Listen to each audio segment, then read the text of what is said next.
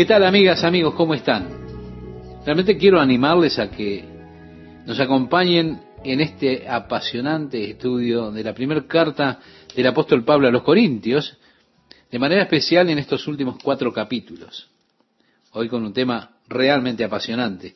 Comenzaba diciendo así el apóstol Pablo en este capítulo 12, no quiero, hermanos, que ignoréis acerca de los dones espirituales una declaración realmente interesante del apóstol Pablo, porque yo pienso que en la iglesia uno de los asuntos donde existe mayor ignorancia en el día de hoy es en el tema de los dones espirituales y cómo operan dentro de la iglesia. Y esta ignorancia está a ambos lados de la cerca. Dentro de las iglesias más fogosas, hay mucho abuso de los dones del Espíritu, porque las personas realmente ignoran la verdadera operación de los dones dentro de la iglesia. Del otro lado de la cerca, entre las iglesias fundamentalistas, hay mucha ignorancia de los dones del Espíritu, disminuyéndolos o trasladándolos a otra era, sin ver que tengan ningún valor para ellos en el presente. Y así, el apóstol Pablo dice, no quiero que ignoréis. Triste pero cierto, hay una gran ignorancia. Y esto sin ánimo de defensa para nadie. Decía el apóstol en el versículo 2, sabéis que cuando erais gentiles, se os extraviaba llevándoos como se os llevaba a los ídolos mudos. Por tanto, os hago saber que nadie que hable por el Espíritu de Dios llama anatema a Jesús, y nadie puede llamar a Jesús Señor sino por el Espíritu Santo. Está claro que hubo algún rumor en los días del apóstol Pablo de que alguien hablando en lenguas fue oído por otro que entendió el idioma que estaba hablando y de hecho estaba blasfemando a Dios. Pablo dijo, es imposible. Ningún hombre por el Espíritu de Dios llama a Jesús maldito. Ahora, ese rumor probablemente comenzó en Corinto, pero no ha muerto aún, ¿eh?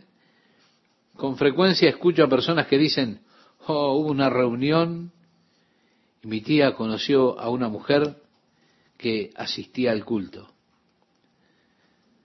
Bien, nunca escuchará evidencia de primera mano de ese rumor. Es algo que alguien que conoció a alguien en algún lado y así empiezan con, en esa reunión alguien se levantó y habló en lenguas y uno estaba allí que era de Egipto, que entendió el lenguaje, y, pero estaba blasfemando a Dios. Y créame, esto existe hasta nuestros días. Sin embargo, sepa esto, ningún hombre por el Espíritu de Dios llama a Jesús maldito. Eso es imposible. Tenemos en el Evangelio de Lucas, en el capítulo 11, versículos 11 al 13, nos dice, ¿qué padre de vosotros, si su hijo le pide pan, le dará una piedra? ¿O si pescado en lugar de pescado le dará una serpiente? ¿O si le pide un huevo, le dará un escorpión? Pues si vosotros siendo malos sabéis dar buenas dádivas a vuestros hijos, ¿cuánto más vuestro Padre Celestial dará el Espíritu Santo a los que se lo pidan? Estoy cansado de esas historias al estilo del hombre de la bolsa, que dice, mejor ten cuidado cuando sucumbas tú mismo y te abras a Dios porque no sabes qué espíritu te puede entrar, falso. Vuestro Padre Celestial es mucho más misericordioso de lo que nosotros como padres terrenales somos. Y si yo como sincero hijo de Dios estoy buscando la plenitud del Espíritu de Dios. Y le estoy preguntando a Él, pidiéndole que me dé más de su Espíritu habitando en mí, que me dé más de su poder. Sería blasfemo decir que Dios permitiría que algo falso o un espíritu inmundo entre en mi vida y me controle. Es un concepto de Dios en extremo blasfemo, que yo rechazo a cabalidad. En la segunda parte de esto es también interesante. Nadie puede llamar a Jesús Señor sino por el Espíritu Santo.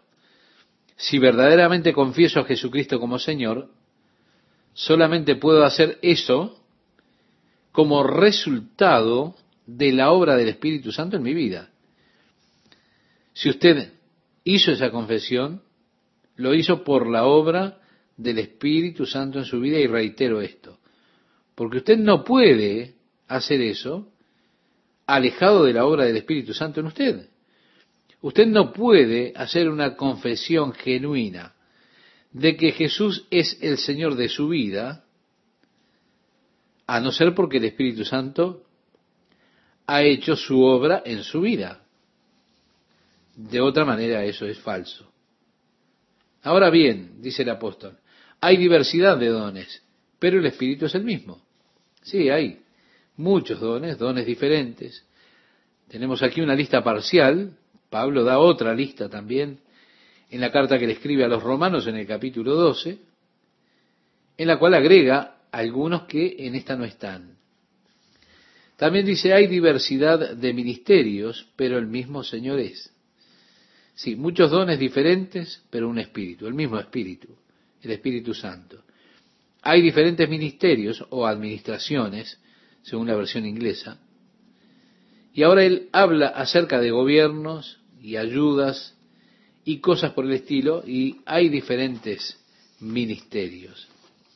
Hay diversidad de operaciones, pero Dios es el que hace todas las cosas en todos. Él es el mismo que hace todo esto. Así que, con la diversidad de dones, hay también diversidad de operaciones de los dones. Yo puedo poseer cierto don del Espíritu. Usted puede poseer el mismo don del Espíritu. Pero este puede operar en mi, en mi vida de forma diferente a como lo hace en su vida. Y una cosa en cuanto a Dios es que Él no, no está encasillado y no lo podemos encasillar nosotros. Él rechaza totalmente ser amoldado a nuestros patrones y a nuestros esquemas mentales. Él tiene su libertad de trabajar como Él quiere y lo desea. Y no siempre esto sigue mis patrones mentales. Por lo tanto, está mal buscar la misma clase de experiencia que tuvo otra persona que recibió tal o determinado don. Porque Dios puede obrar diferente en su vida que en la mía. Un error que con frecuencia cometemos cuando escuchamos a una persona dar testimonio glorioso de cómo recibieron el bautismo del Espíritu Santo, cómo recibieron el don del Espíritu Santo en sus vidas, es que, bueno, están los que piensan, bien, esta es la forma en que se debe hacer.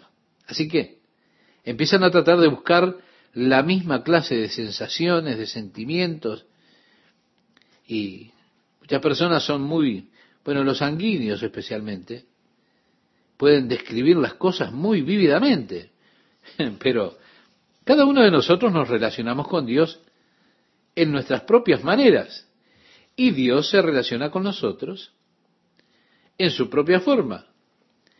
Nuestras experiencias, sin duda, pueden variar drásticamente, aunque nosotros tengamos y podamos ejercer el mismo don del Espíritu.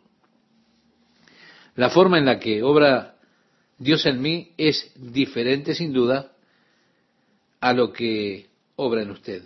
Las sensaciones que yo pueda sentir pueden ser diferentes a las que sienta usted. Así que no deberíamos andar tratando de recibir alguna experiencia o predicar acerca del hecho de que he recibido la experiencia porque eh, tuve una luz cálida o porque sentí como un baño o como se sintió esto, como se sintió lo otro. No, la fe nunca debe estar basada en sentimientos que, que yo tengo, porque Puedo no tener ningún sentimiento en absoluto para describir eso, y lo que he tenido es pura fe en la promesa de Dios. Dirá, ah, qué vergüenza. No, qué bendición. Yo tengo la palabra de Dios y estoy firme en la palabra de Dios. Lo mismo ocurre con la salvación. Usted ve, hay personas que describen esos sentimientos maravillosos que tuvieron cuando recibieron a Jesucristo. Y allá andan las personas buscando tener una clase de sentimiento igual,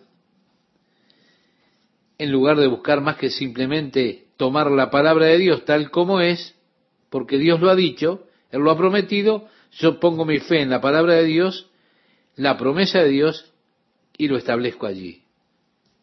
En lugar de decir, bueno hermano, déjeme decirle, así es como me sucedió a mí. Es interesante esto, pero es importante que nuestra fe no esté basada en palabras de hombres, sino basada en la palabra de Dios, porque la palabra de Dios no cambia. Mis sentimientos sí, pero la palabra de Dios no cambia. Por lo tanto, cuando mi fe está establecida en la palabra de Dios, entonces mi relación con Dios es firme. Bien, hay diversidad de dones, pero el Espíritu es el mismo. El mismo Señor, el mismo Dios y por supuesto aquí tiene al Padre, al Hijo y al Espíritu Santo. Dice el apóstol Pablo, pero a cada uno le es dada manifestación del Espíritu para provecho. Estimado oyente, si Dios me da un don del Espíritu Santo, no es para mi propio placer personal. No, Dios no me está dando un juguete para que yo juegue con él. Lo que Él me da es para beneficio de todo el cuerpo de Cristo.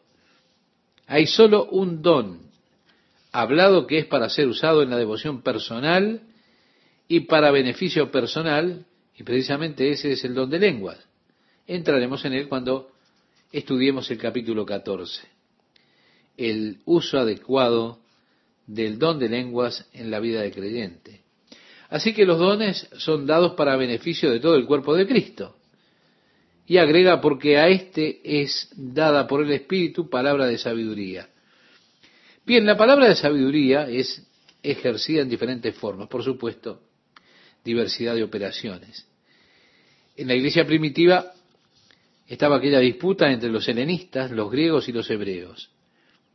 Algunos de los judíos estaban siguiendo la cultura helénica, algunos seguían la cultura hebrea, los que seguían la cultura helénica sintieron que sus viudas estaban teniendo un trato de segunda mano, por decirlo de alguna manera, en el programa de asistencia de la iglesia. Así que vinieron a los apóstoles para quejarse, diciéndoles nuestras viudas están teniendo un tratamiento de segunda mano en la mesa de asistencia.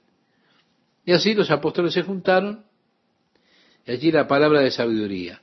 Pongamos a siete hombres de buena reputación, llenos del Espíritu Santo, que puedan tomar la tarea de administrar la asistencia social de la iglesia para que podamos nosotros continuar con la oración y el ayuno y la palabra de Dios. Porque no está bien que dejemos nuestros ministerios para cuidar de distribuir el programa de asistencia social de la iglesia, en otras palabras. La palabra de sabiduría.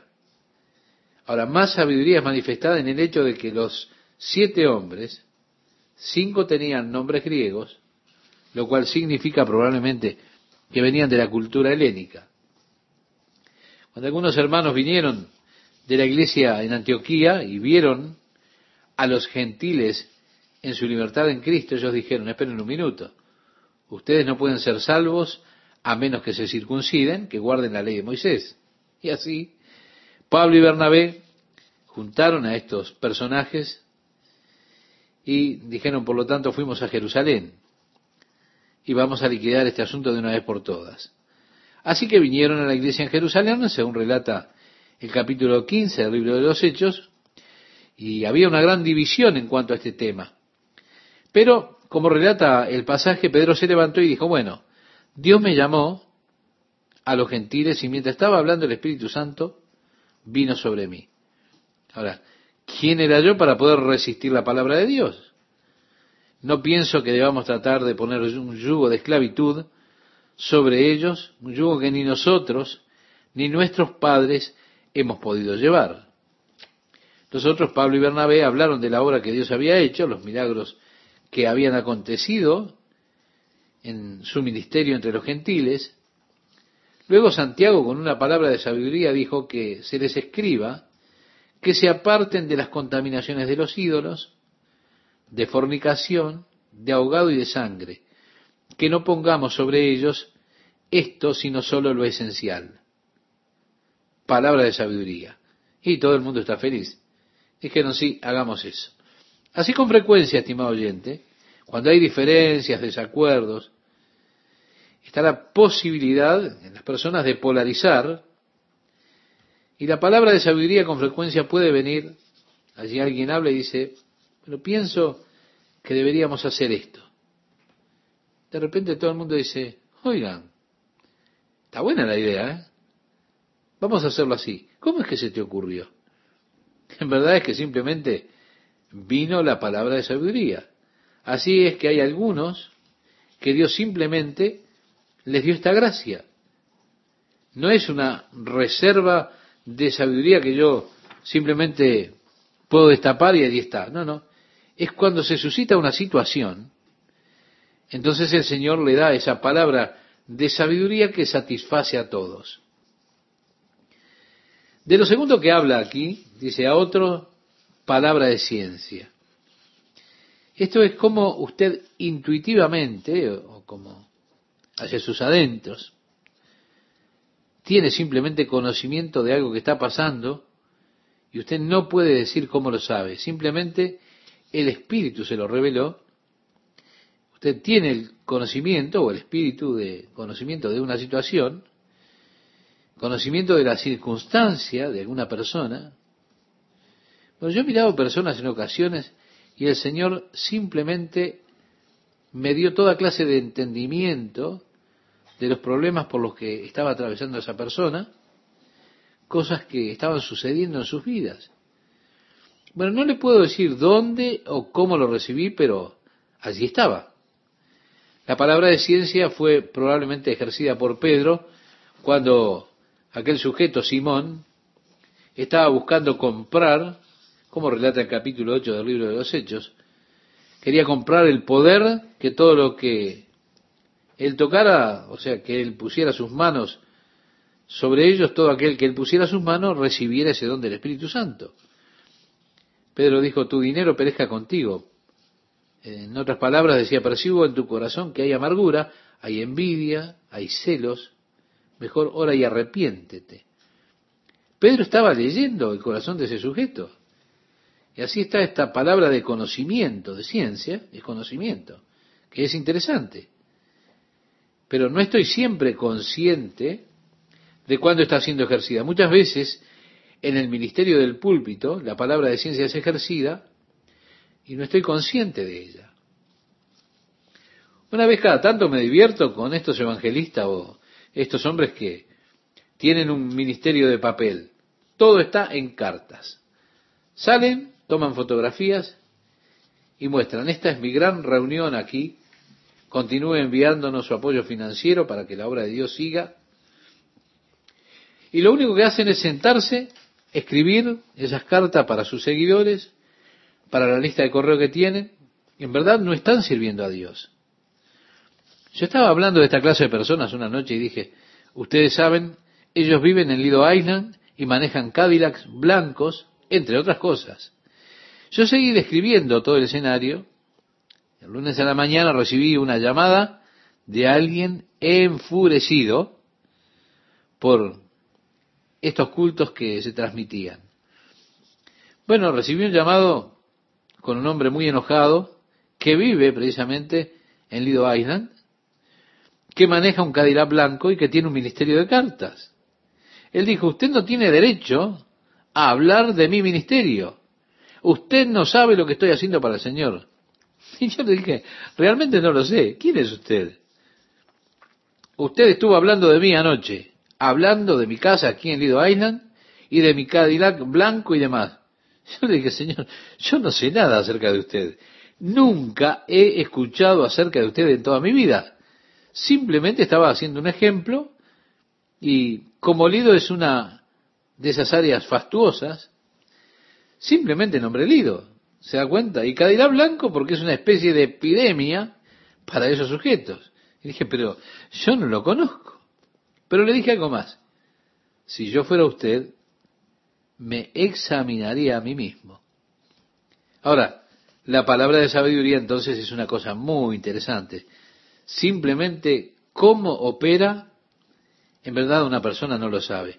Yo pienso que es una cosa que tiene que ver con lo sobrenatural que opera tan naturalmente que nos equivocamos en reconocer lo que es sobrenatural.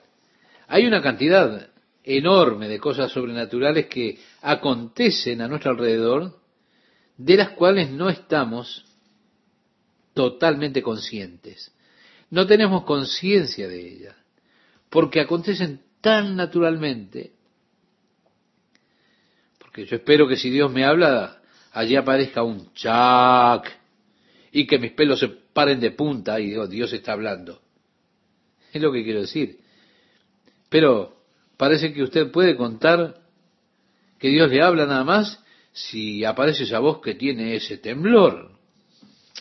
Y es así que siempre andamos buscando por allí un fenómeno sobrenatural para poder reconocer la voz de Dios, pero con frecuencia, cuando la voz de Dios viene, es una voz muy quieta, muy pequeña, una conciencia interna, un pensamiento repentino, una inspiración, un deseo repentino que aparece cuando Dios habla a nuestros corazones y allí planta su verdad dentro de nuestro corazón. Y mi amigo, mi amiga, así he aprendido a no mirar el fuego, a no buscar el terremoto, a no mirar el viento que sopla, como le ocurrió a Elías, sino a escuchar la voz apacible, la voz pequeña, cuando Dios le habla a nuestros corazones, la palabra de ciencia por el mismo Espíritu de Dios.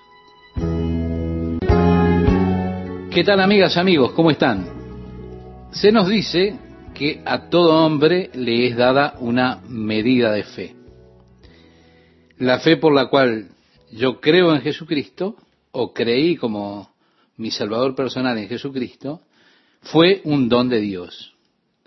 Porque así dice la Biblia, que por la gracia somos salvos por medio de la fe, y esto no de vosotros, pues es don de Dios. Así le escribía en el capítulo 2 a los Efesios el apóstol Pablo. Es así la fe para creer en Jesucristo nos es dada por Dios. Cuando el apóstol Pedro estaba entrando al templo con Juan, y había un hombre que estaba mendigando, como dice el capítulo 3 del libro de los Hechos, Pedro le dijo, no tengo oro ni plata, mas lo que tengo te doy, en el nombre de Jesucristo de Nazaret, levántate y anda. Y tomó al hombre de la mano y le puso sobre sus pies. Esto fue un hecho de fe de parte de Pedro, levantando a aquel que estaba cojo y lo puso sobre sus pies. Él inmediatamente recibió fuerza y comenzó a saltar y a correr y a alabar a Dios. Luego, cuando andaba por el templo, las personas dijeron, ¿no es este el hombre que ha estado allí por muchos años? Eh, con ese estado, por supuesto, él era cojo. Dijeron, sí, de seguro que es él. ¿Qué es lo que está haciendo corriendo por ahí? No lo sé, vamos a averiguarlo. Así que volvieron al pórtico de Salomón, donde Pedro estaba parado. Él vino allí, le tomó a Pedro, lo abrazó. Todo el mundo comenzó a relatar aquel milagro de Pedro. Pedro dijo, ¿por qué os maravilláis de esto? ¿O por qué ponéis los ojos en nosotros como si por nuestro poder o piedad hubiésemos hecho andar a éste? El Dios de Abraham, de Isaac y de Jacob, el Dios de nuestros padres, ha glorificado a su Hijo Jesús. Y por la fe en su nombre, a este que vosotros veis y conocéis, le ha confirmado su nombre. Y la fe que es por él ha dado a éste completa sanidad en presencia de todos vosotros. Estimado oyente, note que Pedro no dijo, oigan, es mi fe, mi grandísima fe. Ayuné y oré por mucho tiempo y finalmente Dios me dio esta fe. No, sino que Pedro dijo, la fe que es por Él, sí, el don de la fe, la fe dada por Él, ha dado a éste esta completa sanidad en presencia de todos vosotros. Vale decir que Pedro reconoció que esto no era algún tipo de fe que él tuviera, para ir por ahí levantando a cada lisiado, sino que el Señor le dio fe en esa instancia particular. Él tuvo ese don de fe para ese momento, para esa ocasión, y levantó a aquel hombre sobre sus pies por la fe, y Dios le sanó. Así que el don de fe trata de una fe especial para situaciones especiales. No es que usted tenga fe en cada situación. Los hombres de fe con frecuencia tienen grandes momentos de fracaso. Y si no vayamos a la historia, Abraham es llamado el padre de la fe, llamado el padre de los creyentes. Dios dijo, te voy a dar un hijo, Abraham. Dios le volvió a decir, te voy a dar un hijo, Abraham. Cuanto más años tenía, seguía pasando el tiempo, Dios se lo volvió a prometer. A Sara ya había pasado el momento de tener hijos, ya estaba en la etapa de la menopausia. Pero Dios le dijo, te voy a dar un hijo, Abraham. Sara dijo, Abraham, no nos engañemos. Dios necesita ayuda, es obvio que Él quiere darte un hijo, así que toma a mi criada Agar y llégate a ella. Y cuando el niño haya de nacer, yo seré la comadre. Tomaré al niño de su vientre y será como mi hijo, será nuestro hijo. Vamos a ayudar a Dios en esto porque ese es el asunto, tenemos que ser prácticos. Así que nació Ismael. Cuando Ismael tenía 13 años de edad, el Señor viene y le dice a Abraham, Abraham, voy a bendecirte y a darte un hijo. Abraham se rió y dijo, ojalá viva Ismael delante de ti para siempre. Señor, está bien, está bien, lo acepto.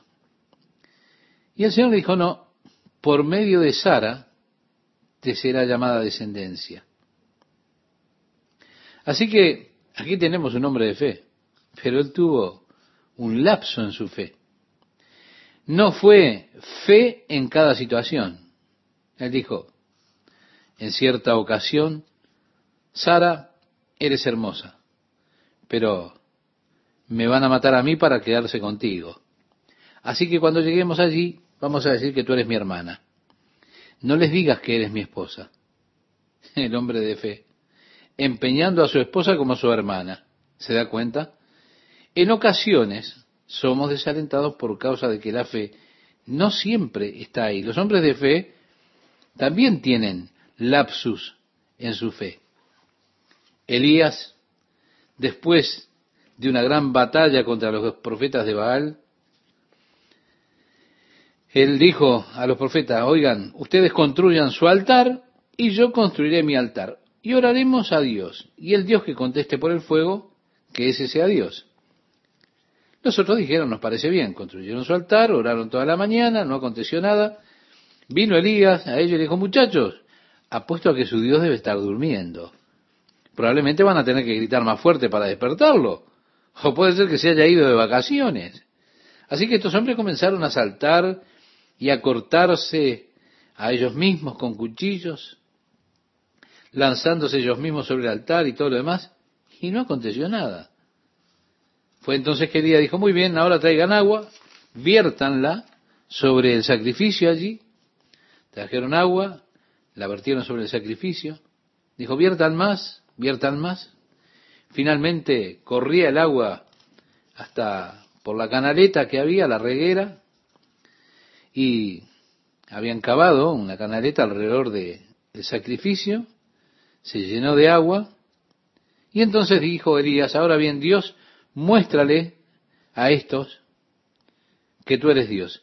Y descendió fuego, consumió el sacrificio, quemó las rocas con las cuales se había construido el altar, lamió el agua, un hombre de fe. Mientras todo acontecía, llevó a los cuatrocientos profetas de Baal al arroyo de Sison y los mató a todos. Pero apareció acto seguido esa reina malvada Jezabel, que escuchó lo que Elías había hecho y dijo, así me hagan los dioses si no tengo la cabeza de ese hombre para mañana a la mañana. Elías escuchó, Jezabel viene detrás de ti y salió disparando. Ese gran hombre de fe ahora está corriendo cientos de millas al monte Sinaí, donde se escondió en una cueva. Un gran hombre de fe, escondiéndose en una cueva de una mujer, Jezabel. ¿Se da cuenta? Porque los hombres de fe pueden tener lapsos o lapsus en su fe. Y si usted tiene el don de fe, eso no significa que va a operar todo el tiempo. Hmm. Como para decir, oiga, tengo el pequeño genio aquí y cada vez que quiero froto la lámpara y a la casam, acá está. ¿Me entiende? No, no es así, sino que Dios le da a usted en ciertas ocasiones una fe especial. Y es glorioso cuando Dios le da a usted la fe acerca de que Él habrá de hacer la obra. Y usted simplemente tiene confianza y fe, y esa confianza descansa en Dios. Es una hermosa experiencia, no pasa en cada caso, pero es glorioso cuando acontece. Luego dice entonces en este versículo que comenzamos nuestro estudio, el versículo 9, a otro fe por el mismo espíritu y a otro dones de sanidades por el mismo espíritu. Bueno, opera similar al don de la fe, a otro el hacer milagros. En cada situación es así, pero estaban aconteciendo muchos milagros. A otro profecía, que es en verdad hablar la palabra de Dios con la unción del Espíritu Santo. A otro discernimiento de espíritus. Sí, porque hay muchos falsos profetas que han salido por el mundo, falsos espíritus, no todos son de Dios. Y a otro interpretación de lenguas. Pero todas estas cosas las hace uno y el mismo espíritu repartiendo a cada uno en particular como él quiere. Vemos, estimado oyente, estos dones del espíritu son algo que está atado a la soberanía del espíritu de Dios. Yo no puedo demandar este don en particular por medio de la operación en mi vida. El espíritu es soberano dispensando los dones. Porque así como el cuerpo es uno, decía el apóstol, y tiene muchos miembros, pero todos los miembros del cuerpo, siendo muchos, son un solo cuerpo, así también Cristo. Por eso, somos el cuerpo de Cristo. Ahora, usted en su cuerpo tiene diferentes miembros. Usted tiene dedos, manos, brazos, muñecas, ojos, oído, nariz, boca, piernas, pies, pulgares. Son varias partes del cuerpo. Ahora, si usted deja caer un caño de plomo sobre su dedo, ¿En dónde le duele? Le duele en todos lados, porque un miembro está sufriendo y todo el cuerpo sufre. Es difícil dividir las áreas de dolor cuando algo me está doliendo. ¿Nos sentimos mal? Todo. Ahora, el cuerpo de Cristo, aquí somos muchos miembros, pero no somos cada miembro todo el cuerpo de Cristo. Los muchos miembros del cuerpo de Cristo incluyen la iglesia presbiteriana, la luterana, eh, que está sobre Mesa Verde, la iglesia bautista que queda por Baker, todos somos los miembros del cuerpo de Cristo, somos todos. Por lo tanto, una parte de cada uno, una parte de todo el cuerpo, y que Dios nos ayude a darnos cuenta y a tener conciencia de que es así. Están siempre los que buscan y quieren dividir el cuerpo de Cristo. El reconocimiento de ellos mismos es lo único que hacen excluyendo las otras partes. O hay siempre los que piensan que ellos son la parte más importante del cuerpo de Cristo. Pero cada parte es necesaria para la otra parte. Y si todo el cuerpo fuese oído, entonces, ¿dónde estaría la vista? Si todo el cuerpo fuese simplemente ojo, entonces, ¿cómo podría oír usted? Sí, Dios ha traído al cuerpo tantos miembros y los puso juntos.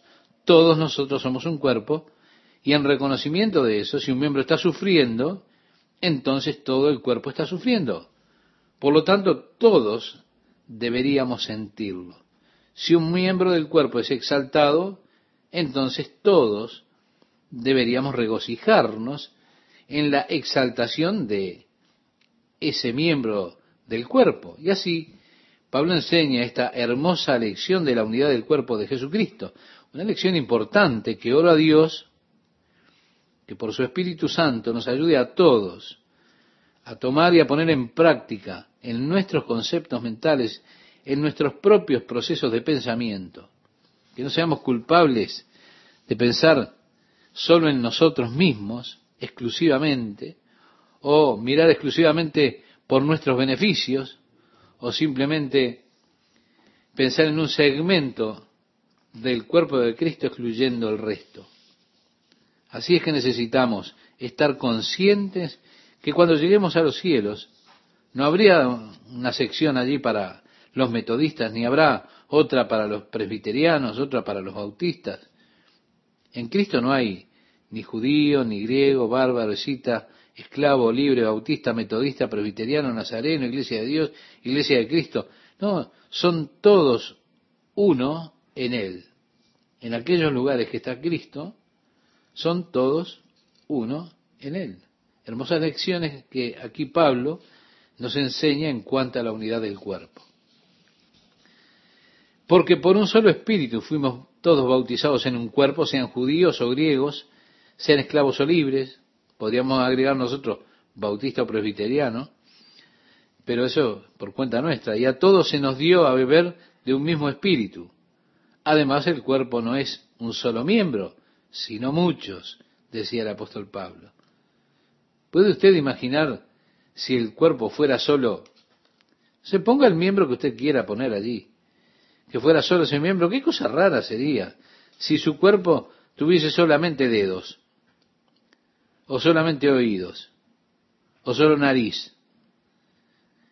Cada uno de nosotros se da cuenta, estuviésemos en una parte diferente y todos dedos diciendo, mira ese dedo pulgar por allá, ¿no luce raro? Claro, si en la nariz tengo un dedo, va a lucir muy raro. En el versículo 15 expresaba Pablo, si dijera el pie porque no soy mano, no soy del cuerpo, por eso no será del cuerpo. Ahora, si cualquier parte de su cuerpo tuviese derecho a quejarse, el que lo haría primero sería el pie.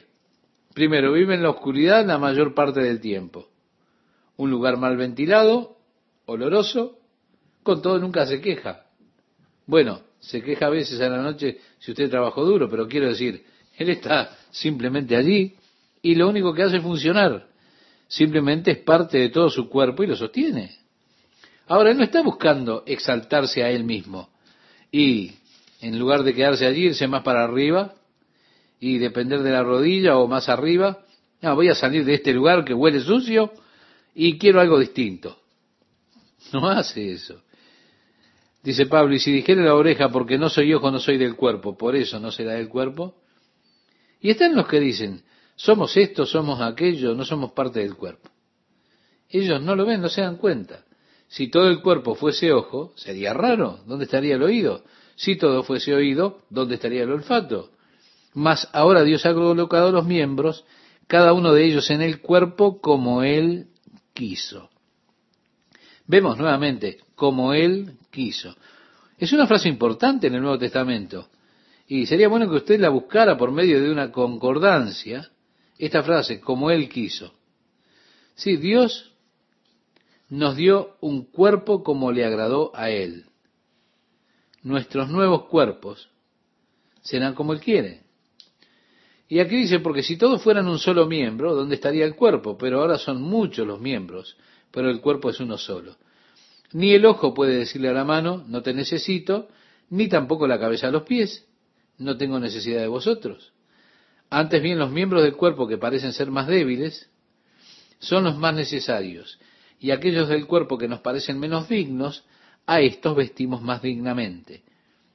Y los que en nosotros son menos decorosos, se tratan con más decoro, porque lo que en nosotros son más decorosos, no tiene necesidad, pero Dios ordenó el cuerpo dando más abundante honor al que le faltaba.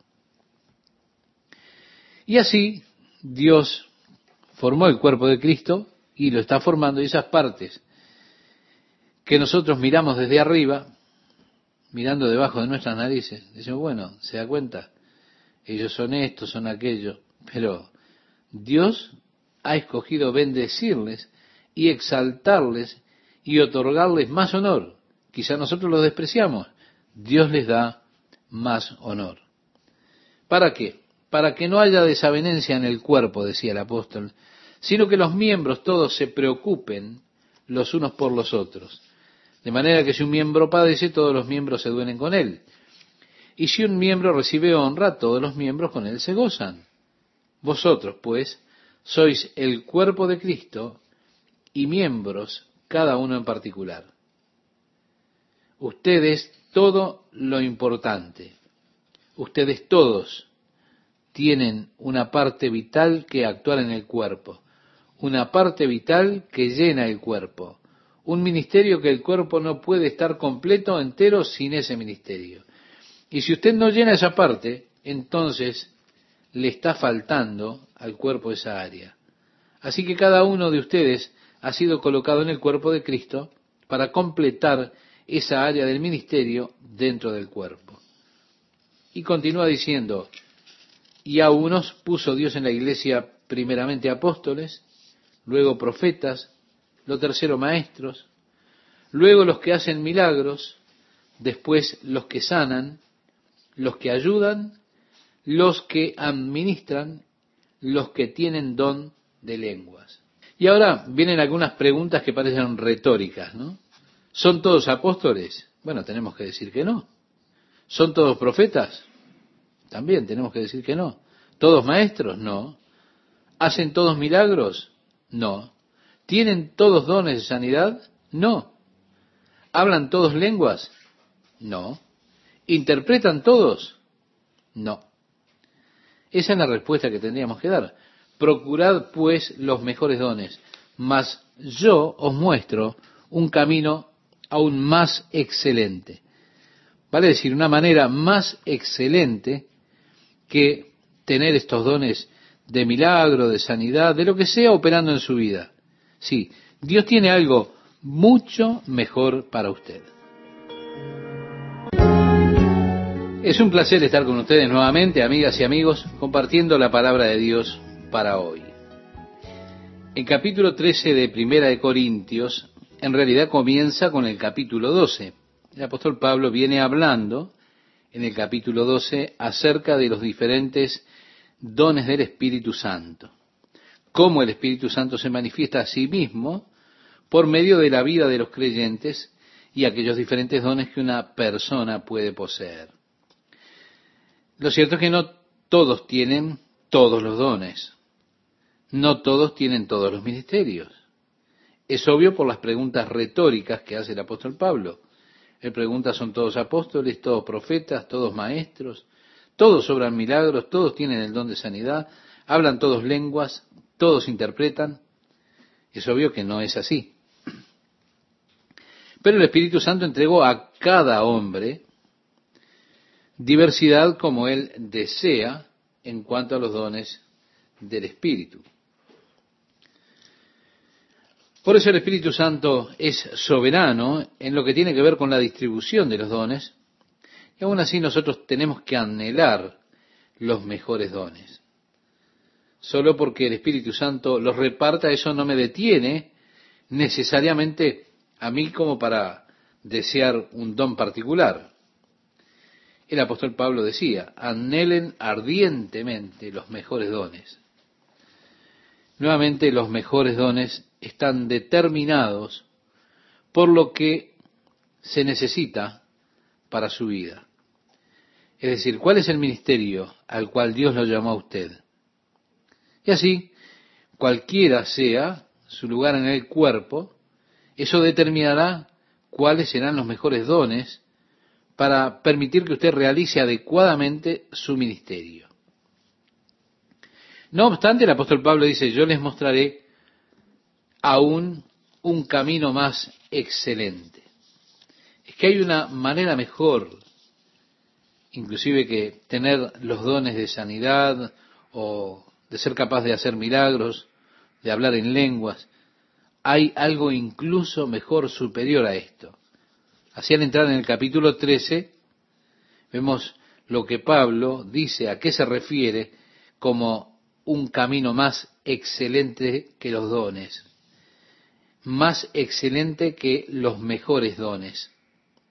En los primeros versículos del capítulo 13, los primeros tres versículos, Él nos muestra la superioridad del amor sobre los dones del Espíritu. Porque dice, si yo hablase lenguas humanas y angélicas y no tengo amor, vengo a ser como metal que resuena o címbalo que retiñe. La palabra amor que se usa aquí en el griego es ágape. Es una palabra que se forjó para el Nuevo Testamento. Una palabra que no se encuentra, por ejemplo, en el griego clásico. El griego clásico tiene otras palabras para amor. Amor en el nivel físico es eros, de donde viene la palabra erótico. Amor en el nivel emocional es fileo. Pero los griegos clásicos no conocían nada del ágape, porque esto tiene que ver con el amor de Dios. Así que comenzando en el versículo 4, Pablo define lo que es realmente ágape. Veamos de qué está hablando cuando al hace referencia al ágape. En la versión del rey Jaime, esa palabra se traduce como caridad. ¿Por qué? Porque los traductores de la King James, o la traducción del rey Jaime, siguieron el patrón establecido por Wycliffe. Wycliffe fue el primero en traducir las escrituras al idioma inglés. Cuando él hizo su traducción, la hizo a partir de la vulgata latina. En latín, la palabra charitos se traduce amor. De esa manera, al traducir esta palabra, él la transcribió y puso caridad. La idea originalmente, con la palabra significando una clase de amor que da. Lo que ocurre es que a través de los años la palabra caridad ha ido cambiando en su significado y es entregar algo sin presión, sin que me cueste, o es casi como tener lástima del pobre. Y entonces ya no se trata de una entrega impulsada por el amor. Así que la palabra charity, a pesar de que una vez fue transcripta del latín charitos, tal vez expresa adecuadamente esa palabra griega en aquel momento, aunque ya no lo expresa en nuestro tiempo por el uso de la palabra caridad que se da en nuestro lenguaje del día de hoy. Y así estamos realmente atascados y debemos regresar a esa palabra pasada de moda, amor. Y al tener que regresar a la palabra amor, nos encontramos inmediatamente con las limitaciones del lenguaje. ¿Por qué? Porque es una palabra que utilizo para expresar, por ejemplo, uno de mis más profundos sentimientos y emociones. Por ejemplo, cuando digo yo amo a mi esposa y así expreso mis más profundos sentimientos y emociones. Es una palabra que utilizo para describir mis sentimientos por mi esposa. Sin embargo, cuando yo quiero describir, cuando pienso en un helado bañado en caramelo, utilizo la misma palabra. Oh, yo amo los helados. Pero lo que siento hacia los helados no es lo mismo que lo que siento hacia mi esposa. Así que el idioma inglés es limitado. Tomamos la palabra griega eros, la traducimos amor. Tomamos la palabra griega fileo, la traducimos amor. La palabra estercio, lo traducimos amor. Ágape, lo traducimos amor. Aún así, todo es amor en diferentes niveles, diferentes grados. Ahora, sería más apropiado decir, yo tengo un gran eros por los helados, porque ero es en el área de la carne, y esa es el área donde van los helados. Yo tengo un gran fileo por mi esposa, pero ágape es realmente un amor que da. Y eso cuando leemos su definición. Y es esa palabra que se utiliza para describir la actitud de Dios hacia todos nosotros. Dios amó tanto al mundo. Es la palabra que se utiliza para describir cómo debería ser nuestra actitud hacia los demás. Amarse unos a otros. Con esa clase de amor ágape que entrega desinteresadamente. Este amor es superior a los dones del Espíritu. Si yo tengo el don de hablar en lenguas, ya sea el lenguaje de los hombres o de los ángeles, alguna clase de lengua espiritual que no sea comprendida por ningún hombre, si yo tengo esa clase de habilidad, ese don, y no tengo amor, mi hablar se vuelve totalmente sin sentido, es solo ruido, como un ruido que es hecho cuando repican címbalos juntos. Es un sonido sin sentido, pierde el significado si no hay amor detrás de ello. Luego dice el versículo 2, si tuviese profecía y entendiese todos los misterios y toda ciencia, es decir, yo podré tener el don de la palabra de ciencia, tal vez tenga el don de la profecía, tal vez tenga conocimientos profundos para comprender aquellas pequeñas cosas interesantes en las escrituras, los distintos mensajes secretos que Dios tiene o está intentando darnos, pero si no tengo amor, realmente no me sirve de nada.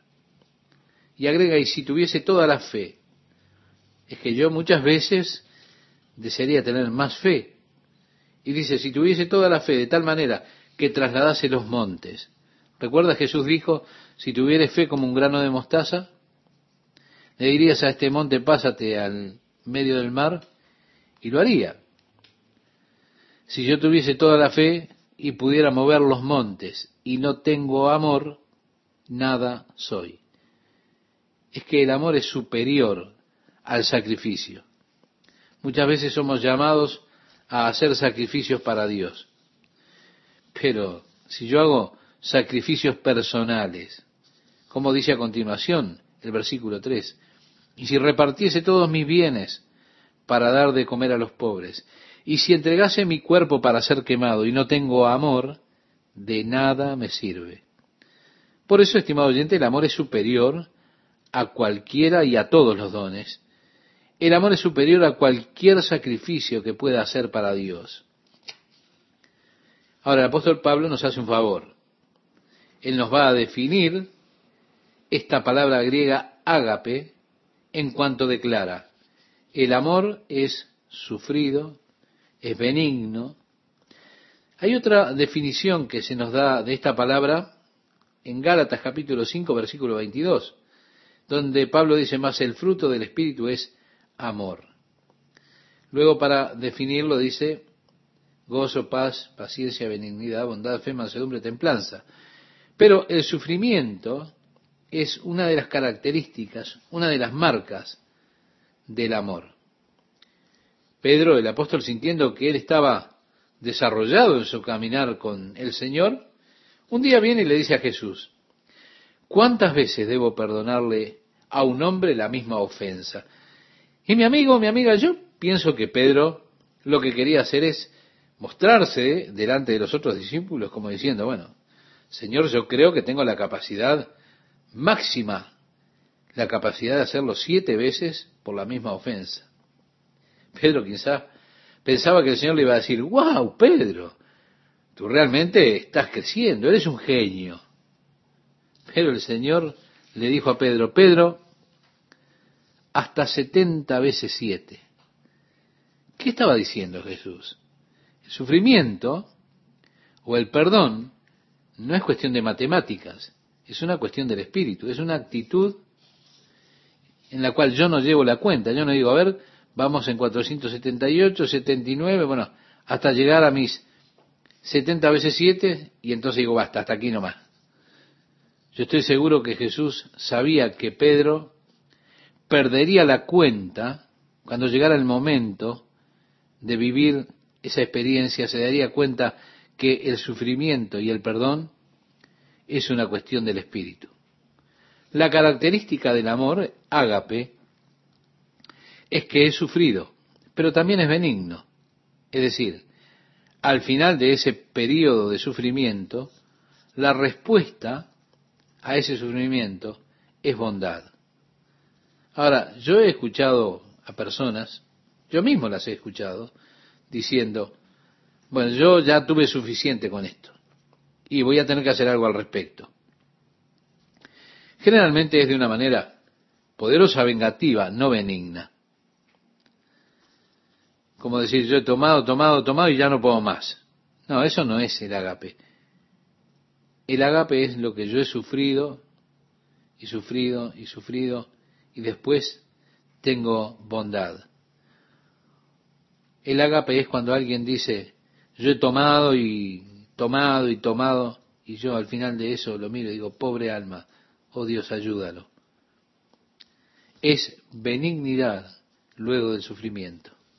El amor no tiene envidia. Yo no estoy aquí deseando las cosas lindas que usted tiene. ¿Por qué? Porque yo lo amo a usted. Y me regocijo que todas esas cosas buenas le hayan pasado a usted. Me alegro que usted haya ganado el premio y no yo. ¿Por qué? Porque yo lo amo. Me alegro de que lo hayan ascendido a usted. ¿Se da cuenta?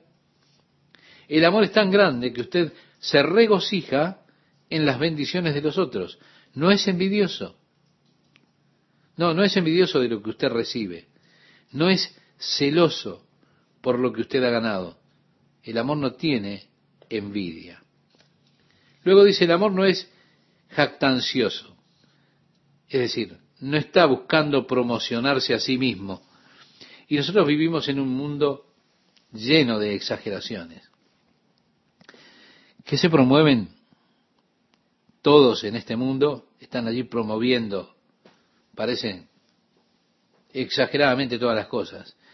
Y en todo parece que hay una gran promoción para esto, una gran promoción para aquello. Desafortunadamente, este mundo es un mundo exagerado en promociones y lo más lamentable que se ha introducido en la iglesia. De esa forma vemos mucha exageración en la iglesia cuando los hombres intentan promocionar sus programas, o peor aún, intentan promocionarse a ellos mismos. El amor verdadero no es jactancioso. Y agrega, no se envanece. Es decir, no tiene una actitud superior. No se ve a sí mismo como el mejor de todos, mejor que todos los demás. No mira a las personas desde arriba. No hace distinciones, no se envanece. Después dice, no hace nada indebido. Años atrás, cuando estaba en la escuela, teníamos en nuestra clase una chica que alucinaba cuando estudiaba para la ópera. Ella realmente aprendió a desarrollar su voz y a proyectarla. Pero se vestía raro. Ella sentía que era divina. Y tenía todas esas clases de ideas de lo que constituía la justicia, la santidad, la piedad. Yo solía trabajar en el centro de Los Ángeles y solía tomar el tranvía cuando iba de regreso a dormir. Y a veces, cuando estaba sentado allí en el tranvía, con esa voz de ópera, ella me miraba y decía, alabado sea el Señor hermano. ¿Se da cuenta? Y esto a gran voz para todo el tranvía. Todos en el tranvía se daban vuelta para mirar a quién le estaba hablando. Yo también. Pero donde fuera que yo la veía esperando el tranvía, me iba por la puerta de atrás si ella iba por la de adelante. O tomaba el siguiente auto a casa, aunque valía diez centavos más, pero valía los diez centavos extra. pero el, el amor realmente no se comporta indebidamente, no hace un espectáculo de sí mismo, no intenta atraer la atención sobre uno mismo, no, el amor no obra de esa manera.